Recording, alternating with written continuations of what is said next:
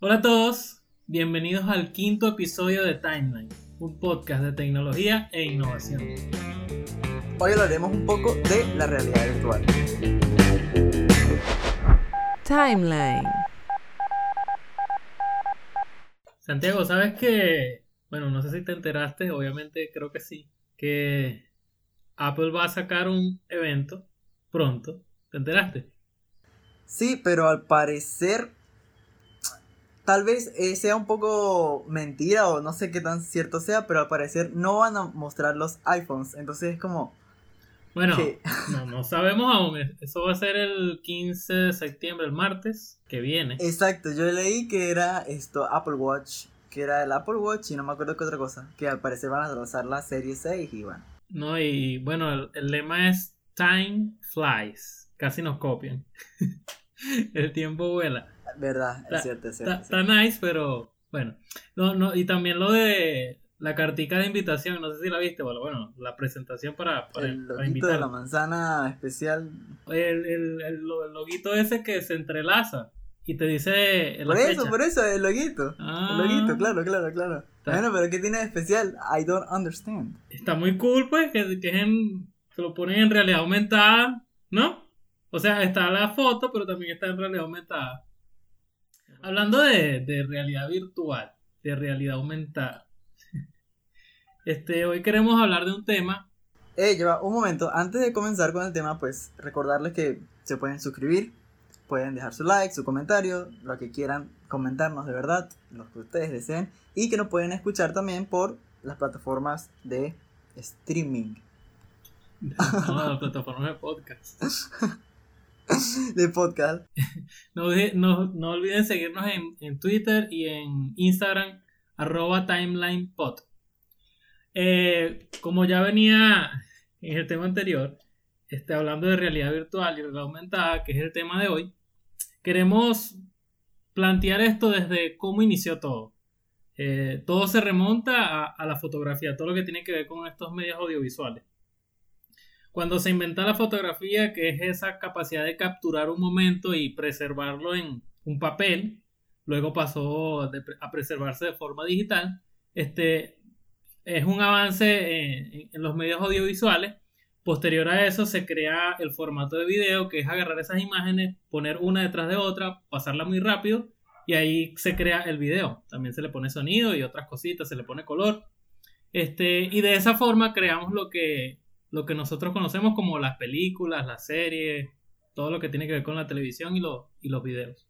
Y bueno, no solamente la parte de las películas eh, ha mejorado o ha evolucionado, también el hecho de que las computadoras cada vez son más accesibles y creo que diría yo indispensables para cualquier actividad, ya sea no solo recreación, sino que sí ingeniería o los diseñadores gráficos, todo, todo, absolutamente todo, eh, pues las computadoras obviamente también van evolucionando y van mejorando en el hecho de procesamiento, de que se sus tarjetas gráficas. Y pues esto hace de que cada vez sea más fácil idear nuevas formas de entretenimiento y nuevas formas de vivir una experiencia tal vez algo distinta, algo más, digamos, las computadoras, ok, eh, cada vez se están haciendo como más reales, más potentes, pero pasar de, una, de la realidad de una computadora a todavía nuestra vida diaria es, es o bueno, era algo pues difícil, ¿sí? Sí, y, y lo importante, bueno, lo que queremos hacer recalcar en este podcast es que vamos a tratar de esta nueva tecnología, bueno, nueva entre comillas, que es la realidad virtual. Y vamos a hablar de, de la realidad virtual empezando por definirla, ¿no? ¿Cuál es el propósito de la realidad virtual? El propósito de la realidad virtual es presentar un- una experiencia inmersiva que, que pueda, que pueda someter a los participantes y hacerle creer que están en otro lugar diferente.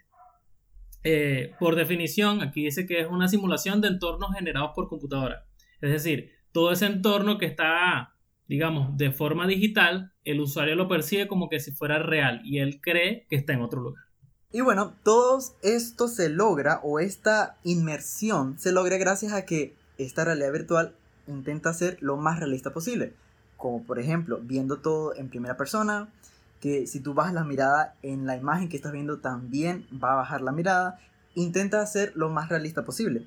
Eh, va a tener, por ejemplo, sonido percibes, espacial. perci- que- percibes la profundidad. Yo creo que eso es una parte importante de eso, si no, si no sería simplemente ver un video en 360, que no es realidad virtual. Un video 360 no es realidad virtual. Sonido espacial, le ibas a decir. Sí, eh, no es un sonido mono, que quiere decir que es plano en todo el espacio, sino que, por ejemplo, qué sé yo, pasa un carro de este lado, el sonido se va a escuchar viniendo de este lado, ¿sí? Y a medida que te mueves en el espacio, este, por ejemplo, si hay una fuente de sonido lejana y tú te vas acercando a ella, esa fuente de sonido se vuelve más, más fuerte. Por eso es sonido espacial. Exacto. Y, lo que más recientemente se añadió a esta característica es el principio de acción, que es la capacidad que tiene el usuario de poder interactuar con ese mundo virtual. Antes, en otra época, no, no se podía, simplemente se podía ver y ya. Pero actualmente ya puedes interactuar con el medio. Y esta imposibilidad de interactuar con el video que estemos viendo es la característica de la primera máquina de realidad virtual que pues se tiene de la que se tiene conocimiento que eh, fue por ahí por los años 1960 y se llamó Sensorama. Un señor llamado Morton Hailing creó un simulador en donde se reproducía una película. No sé si tú lo viste, pero era literalmente como una caja. Era Es- como un una juego cabina. de arcade. Exacto, es una cabina, te cubría completamente. Y aparte de la película que tú estés viendo, pues eh, la cosa soltaba olores, soltaba eh, viento, incluso tu asiento podía vibrar. Es como muy parecido a lo de ahorita del 4DX, pero tal vez un 4DX súper sí. antiguo y los princi- el principio del 4DX. Sí, sí. Este, bueno, yo leí que a pesar de que esa idea, bueno, fue revolucionaria en ese momento, en 1960, no, no consiguió atraer a, a gente que estuviera motivada a, a seguir desarrollándola.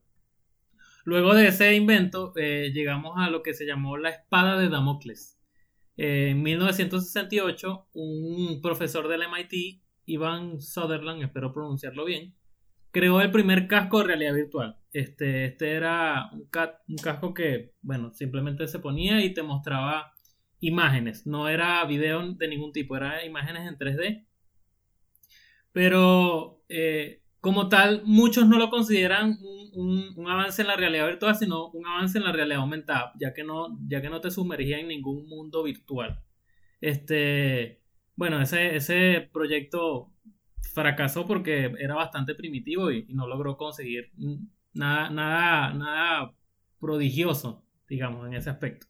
Y creo que una parte importante de esa espada de Damocles para la realidad virtual, un paso importante, es que eh, en ese dispositivo hacía seguimiento de la posición de tu cabeza. Si tú bajabas la mirada, pues la imagen bajaba como si estuvieras bajando la mirada de verdad. Y creo que eso es una parte importante.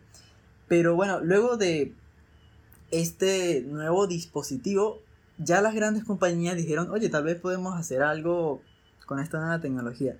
Y pero en ese momento Nintendo ya era líder en el campo de los videojuegos, ya había salido el, el Game Boy. eh, También el NES, no, no- no- ese es el más importante de todo.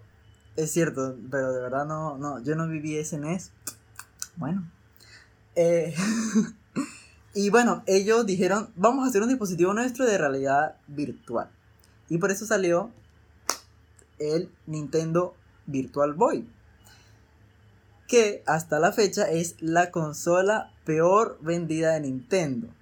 ¿Por qué? Porque cuando ellos lo sacaron, como que no supieron capturar muy bien la esencia de lo que querían hacer. O tal vez para ese momento las tecnologías existentes no permitían que de verdad fuera un sistema que tú disfrutaras jugar. Yo en cada invento que estemos diciendo voy a poner imágenes y voy a poner imágenes de este de Nintendo Virtual Boy.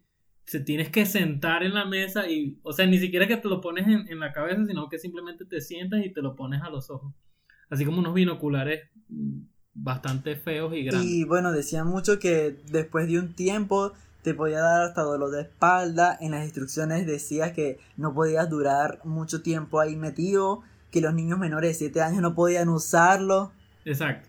No podías durar más de 15 Imagínate. minutos y, y si y si eras menor de 7 años te, da- te podía dar algo en los ojos. Entonces, una, una, una cosa horrible. Posterior Sí. a eso, gracias, gracias a los avances que se fueron creando en, en, la computación, digamos, todo lo que es la parte de procesamiento se mejoró, la, la parte de, de, los gráficos 3D, el renderizado, las tarjetas gráficas, eh, y ya todos esos avances hechos, eh, unos ingenieros de, dijeron, bueno, yo creo que ya es el momento de volverle a dar vida a, este, a, este, a esta tecnología que es la realidad virtual. Y eh, hicieron una compañía llamada Oculus. Oculus es, es la, la empresa pionera en, en, este aspecto, es la que lleva más tiempo en el mercado actualmente y es la que ha hecho avances considerablemente mejores eh, a propósito de hacer eh, la tecnología más accesible al consumo, al consumo diario. Eh, un poquito de historia, en 2012 esta compañía, los cuatro o cinco ingenieros que, que estaban ahí, hizo un crowdfunding en, en, en la plataforma Kickstarter. Eh, ellos pretendían eh, recaudar 200, 250 mil dólares, 240 mil dólares y terminaron siendo tan exitosos y recogieron 2.4 millones de dólares. Y, y, ellos solo estaban ofreciendo versiones de desarrollo, o sea, la gente que hacía que, que daba su plata no iba a recibir un producto final como tal, sino una versión en desarrollo. Esto, bueno, motivó a la gente que, que está en la industria, la, la, industria de los videojuegos, a la industria de la computación, a, a, ponerle un ojo a la tecnología y a tratar de volver a revivirla, a, a retomarla y, y hacerla funcional para todo el público. Más adelante, cuando ellos tuvieron ya algo un poco más desarrollado, la empresa que le encanta comprar a otras empresas, aparte de Apple, Google, que es... bueno, ok, también, también Google, pero me refería a Facebook. Facebook la compró por 2 millardos de dólares alrededor, lo cual es una cantidad bastante considerable. Ahora, ahora este, esta empresa Oculus cuenta con, con un catálogo de dos productos. Oculus Rift, que es eh, un, un, casco de realidad virtual, pero funciona para juegos de computadora. Y el Oculus, Oculus Quest, que está agotado, que es standalone. Tú tienes dos, dos, dos sticks, dos mandos y el casco. Y yo lo usé y es muy, muy, muy fino. O sea, de verdad que esta tecnología me sorprendió cuando, cuando lo usé por primera vez y, y vale la pena. Yo creo que sí, sí, tiene, sí tiene chance. Pero como es común en el mundo de la mercadotecnia, las otras empresas grandes pues no dejaron que Facebook subiera todo el mercado de esta nueva tecnología. Y pues varias empresas sacaron sus propios digamos, sus propios dispositivos de realidad virtual como para competir con esta. Entre estos, HTC, Sony, la misma Microsoft, cada uno pues con sus diferencias, con sus partes positivas y partes negativas. El, el inicio de esa lucha fue, fue Oculus y ni siquiera HTC, era Valve, el creador de Counter-Strike. Ellos estaban tratando de idear su propia tecnología eh, incluso trataron de unirse a, Oculus en, algún momento. Ellos hicieron, hicieron una alianza. Pero después de eso Facebook compró a Oculus y ahí Valve se separó de, de ese acuerdo. Entonces Valve buscó a, HTC y de ahí salió la otra competencia. Entonces esos son los dos grandes competidores, HTC y, y Oculus. Un punto importante que creo que hay que aclarar es que la gente muchas veces confunde realidad virtual con realidad aumentada cuando son dos cosas parecidas pero distintas. La realidad aumentada es en un espacio físico, en nuestro espacio físico en el que vemos todos los días, superponer objetos virtuales. Un ejemplo muy sencillo para que todo el mundo lo entienda es el popular juego Pokémon Go, en donde tú sales a tu calle, obviamente aquí venezolano porque te roban, pero si tú sales, va a haber un Pokémon encima de un banquito. Sí, sí, sí. Y en la universidad, como en la universidad había sí. una Poképarada. Bueno, en fin. Eh, pero entonces esto es superponer elementos virtuales en un ambiente físico real. A diferencia de la realidad virtual, que es sumergirse dentro de un mundo virtual completamente. Pero gracias a esto, no, no es que son dos cosas completamente distintas que no se pueden unir, porque existe también la realidad mixta, que es pues cuando se unen estas dos, la virtual y la aumentada, creando así elementos virtuales dentro de un ambiente físico real, pero sin necesidad de usar, por ejemplo, un teléfono móvil. Entonces tú te pones tus gafas o tu dispositivo y tú puedes ver el mundo sin necesidad de un dispositivo intermediario. Un elemento importante de la realidad mixta es que puedes interactuar con esos objetos virtuales. Entonces, no se queda solo en una realidad aumentada, sino que tú puedes eh, modificar o tratar o modificar el entorno físico. Eso, eso, eso creo que también no, no lo podemos dejar pasar. Hay aplicaciones eh, de la realidad mixta, por ejemplo, en, en, la industria donde hay un, qué sé yo, un calentador y tú a través de un medio de realidad virtual, de, realidad mixta, modificas alguna variable y eso se modifica este, inmediatamente en, en la industria, pues en, en, la planta. Entonces llegamos al punto donde hay que definir, eh, bueno, para qué sirve toda esta tecnología de la realidad virtual. Vamos a hablar de las aplicaciones. La primera, y yo creo que es la principal, es la motivación de todo, de todo el desarrollo que se ha hecho últimamente, es, lo, es los videojuegos. O sea, hay plataformas como PlayStation VR, eh, todo eh, el Oculus Quest, Oculus Rift, eh, el HTC Vive, todas esas son plataformas que permiten a los usuarios este, jugar, ya sea con juegos tradicionales, tradicionales de toda la vida, como Doom o no sé qué otro hay por ahí, como juegos nuevos que son específicamente para PlayStation VR. Yo jugué Pistol Whip en Oculus Quest y es lo máximo, te diré. Eh, no, tiene nada de procesamiento gráfico ni, nada así lujoso, pero te, hace sentir que estás ahí, que estás disparando, que estás dándole al bichito y que cuando te pegan tú dices, ah, me mataron. Muy realista. Bueno, eh, pero creo que aparte de esa parte de los juegos, me gusta mucho la idea de meter esta tecnología en la educación. Porque de verdad que se tiene, se tiene demasiados campos en donde funciona. Por ejemplo, sabes que Google utilizó esta realidad virtual para visitar museos. Entonces, desde tu casa tú puedes visitar un museo, qué sé yo, el, el Louvre de París. O, por ejemplo, aprender sobre constelaciones.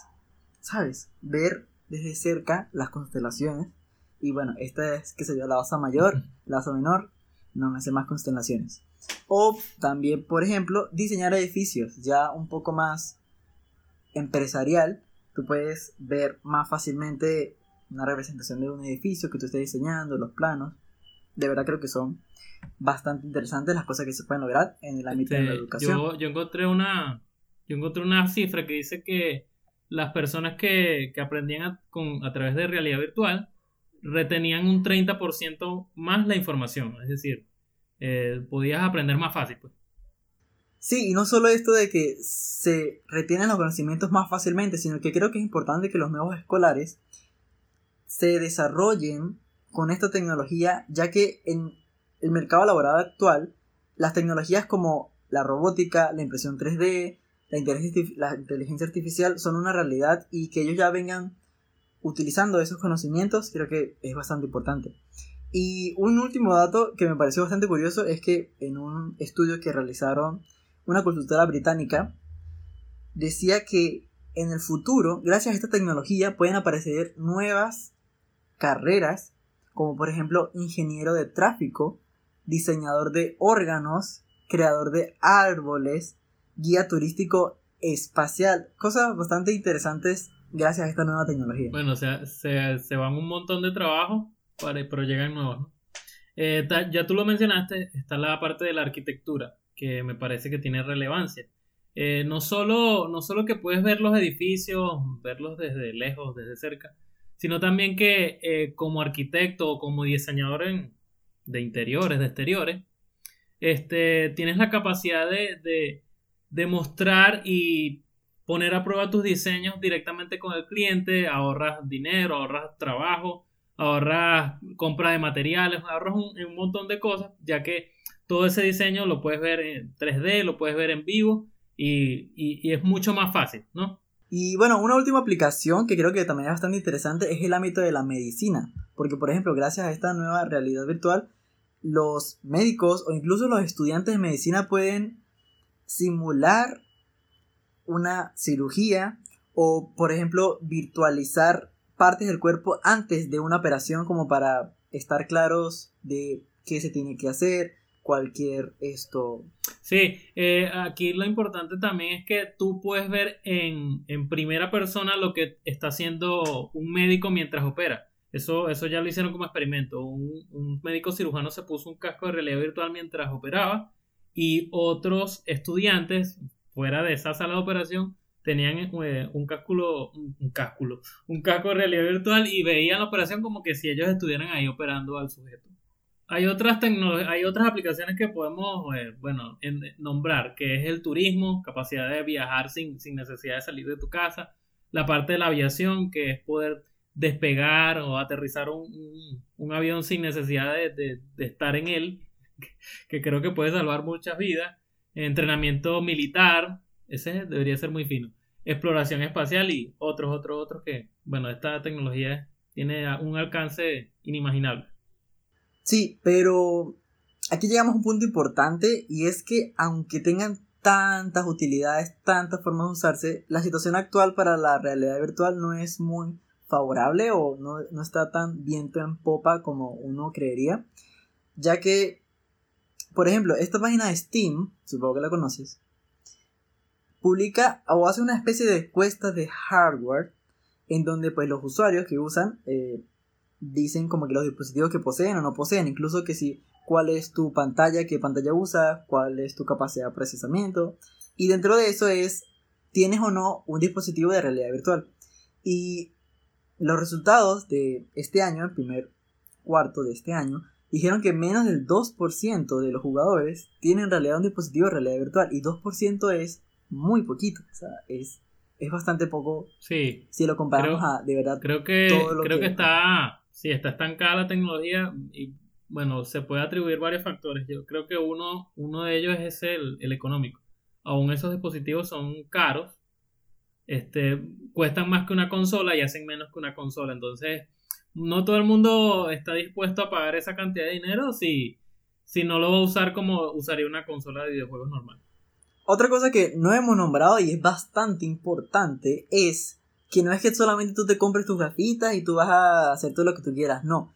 Necesitas aparte una computadora que también tenga muy buen una, buena cantidad de procesamiento, una buena tarjeta gráfica, porque esa computadora es la que va a correr los juegos, no tu visor. Tu visor lo que va a hacer es sumergirte en esa realidad. Pero, pero, si, si el Oculus Quest sí lo hace. Hay obviamente otras que no. Sí, es cierto, pero para la mayoría, pues también sería comprarse una buena computadora. Entonces sería desembolsillar más dinero. Aparte de que, bueno, aunque sí hemos avanzado muchísimo desde el sensorama que nombramos al principio, aún así es bastante incómodo tener un casco pesado durante bastante tiempo en nuestra cabeza. Y otras cosas como por ejemplo el espacio que tú necesitas para poder operar, para poder jugar. No todo el mundo tal vez tenga acceso o no todo el mundo le guste esta idea. Porque, por ejemplo, también eh, los dispositivos más actuales ya tienen incluido el sensor de que él capta hacia dónde estás mirando, el movimiento de tu cuerpo y eso. Pero algunos otros tú tienes que poner una especie de capturadoras alrededor del espacio donde estés trabajando. Porque gracias a esas capturadoras es que el dispositivo detecta pues el, su movimiento y pues lo realiza, ¿no?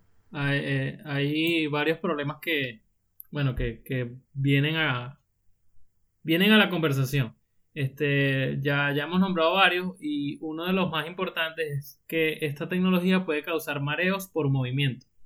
Si por alguna razón este, la pantalla no, no refresca eh, suficientemente rápido la imagen, este, eso te puede causar a ti mareo. Si pasas de un lugar a otro sin, sin, sin, un, sin un túnel, eso le llaman túnel de oscuridad, o sea, que pasas de un lugar a otro, eso te causa mareo. O sea, hay varias cosas que hay que tener en cuenta para poder desarrollar esta tecnología y hacer videos y, juegos y, productos este, factibles para el ser humano sin que, sin que le cause nada, nada a él. Otro que yo vi es que quieren hacer un avance, pero es en el seguimiento de los ojos. De modo que no renderices todo el, el entorno 3D, sino que es, renderices solo o renderizar es la palabra, sí. Solo lo que el usuario está viendo. O sea, si yo me muevo hacia la izquierda y veo hacia la izquierda, veo eso. Así como funciona la, visión humana. Tú, de los, la, área periférica, tú no ves eh, tan, tan claro como que como la, la parte donde está focalizada tus ojos. Aunque sabes que este problema de mareo un poco lo solucionaron cambiando las pantallas LCD por las pantallas OLED, ya que cuando, en las pantallas LCD cuando la gente pues movía la mirada, eh, ocurría una especie de desvanecimiento en donde tal vez la, la, la, imagen no se enfocaba lo suficientemente rápido. Sí, sí, eh, sí, eso es lo que causa mareo y eso es a lo que me refería. Eh, yo vi una entrevista de del el que era CTO de, de Oculus llamado John Crackman, no me acuerdo. Lo cierto es que él dice que esa tecnología, más allá de los problemas técnicos que tiene, tiene otro problema que es un problema de, de experiencia de usuario. Si no logran hacer que la experiencia de usuario sea eh, valiosa, que, que, deje al usuario este, gratificado, de, que, que, lo impresione, no van a poder hacer que esta tecnología avance más. Entonces él, él está exigiendo a los desarrolladores, ya dejen de pensar en hacer eh, productos más realísticos, porque para hacer productos más realísticos necesitas más procesamiento de computadora, y enfóquense en hacer productos más creativos que traten de, de, venderte algo que te dé una buena experiencia y no que tú por sacrificar todo, toda esta capacidad de procesamiento, te, bueno, termines con algo pobre. Creo que eso es una parte muy importante porque, aunque, bueno, ya dijimos que esta tecnología no está muy bien parada ahorita, aunque ya existe bastante inversión de parte de muchas empresas, el hecho de que no hayan realmente muchos juegos en este aspecto de los juegos, por ejemplo, que de verdad llamen la atención de la gente para decir, oye, voy a, voy a adquirir este producto porque hay un juego que es buenísimo. Pero no solamente eso, sino que obviamente por un juego tú no vas a gastar tanto dinero. El hecho de que puedan producir más y hacer que la gente se interese mucho más por esta tecnología porque de verdad les salga rentable. Así que creo que de ahora en adelante las empresas, como tú dijiste, se tienen que enfocar en producir más contenido interesante que no necesariamente tenga que ser súper real, súper realístico, ya que se supone que ya estamos inmersos en esta nueva realidad que nos van a poner, ya sea no tan realística, pero por lo menos que sea divertido y que tú quieras oye, aguantar un poco ese peso en tu cabeza para, ¿sabes? Seguir jugando y seguir queriendo estar ahí, comprar más juegos y todo eso. Sí, este, debido a la pandemia, eh, hubo una gran demanda en estos dispositivos porque todo el mundo estaba en su casa y quizás dijeron, bueno, vamos a comprar este, este dispositivo de realidad virtual pero aún así no, no, no, hay un avance y no se, no, se, no se halla la forma de que esto deje de ser un mercado nicho y se convierta en un mercado más comercial, más público, más abierto. Eh, la pregunta que te tengo a ti ya, ya para ir te dándole de una forma a este tema es, ¿crees que habrá de verdad un boom en el futuro en esta tecnología? ¿O qué es lo que lo está deteniendo? ¿Qué crees tú? Ah, ¿Qué lo está deteniendo? Yo creo que, más que todo, creo que es el hecho del costo. Porque al ser una tecnología relativamente nueva, no todo el mundo va a poder comprarlo. Y, por ejemplo, yo personalmente no me compraría una si tuviera el dinero. O sea, preferiría comprarme, qué sé una Switch o una Play en vez de, ¿sabes? Ese, ese que de realidad no, no me va a ofrecer un catálogo tan amplio. Así que lo que lo está deteniendo también creo que es aunque hemos, como ya dije, avanzado muchísimo desde la primera, todavía creo que le falta mucho para que la gente de verdad diga, wow, ¿sabes? De, verdad, increíble. Que se sienta de verdad una experiencia bastante buena. Sí, yo, yo coincido en eso. Yo creo que lo que lo está, está deteniendo a convertirse en algo más grande es la experiencia de usuario.